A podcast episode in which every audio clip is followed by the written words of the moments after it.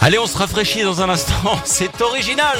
On prend le bateau avec Laurent Voulzy, Belly Lambert. Il y aura également Calvin Harris ou encore Charles N. Haley. Vos toutes dernières infos tout de suite. Il est 11h. Les tubes et l'info 100%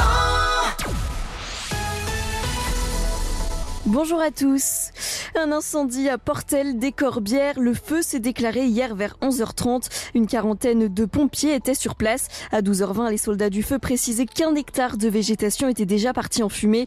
Les engins avaient aussi des difficultés d'accès. Mais vers 14h, le sinistre était maîtrisé grâce notamment à 11 largages des bombardiers d'eau. À Le Cat, une personne blessée gravement dans un accident. L'accident s'est déroulé vers minuit dans la nuit de dimanche à lundi sur l'avenue du Roussillon. Pour une raison indéterminée, deux véhicules sont entrés en collision. Une personne blessée gravement a été transportée vers le centre hospitalier de Perpignan ainsi que deux autres individus blessés légèrement. Au Kellar, Raoul Contact est de retour avec ses animations. Après une petite pause, l'atelier sera présent devant la médiathèque aujourd'hui de 15h30 à 18h30. Et puis pour l'occasion, les participants de l'atelier précédent ont choisi d'organiser un goûter partagé et un karaoké. Le public est donc invité à se retrouver à partir de 15h30 avec de quoi partager le goûter ou avec une idée de musique pour animer le karaoké.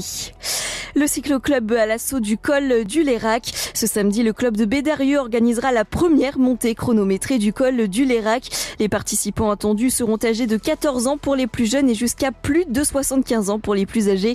Le départ est prévu à 10h30 du plateau Sainte-Barbe à Gressessac. Et puis ça va jazzer ce soir pour le dernier concert des mardis de Minerve avec les Tire-Bouchons, un groupe toulousain qui ne laisse personne de marbre avec son jazz manouche et son swing atypique.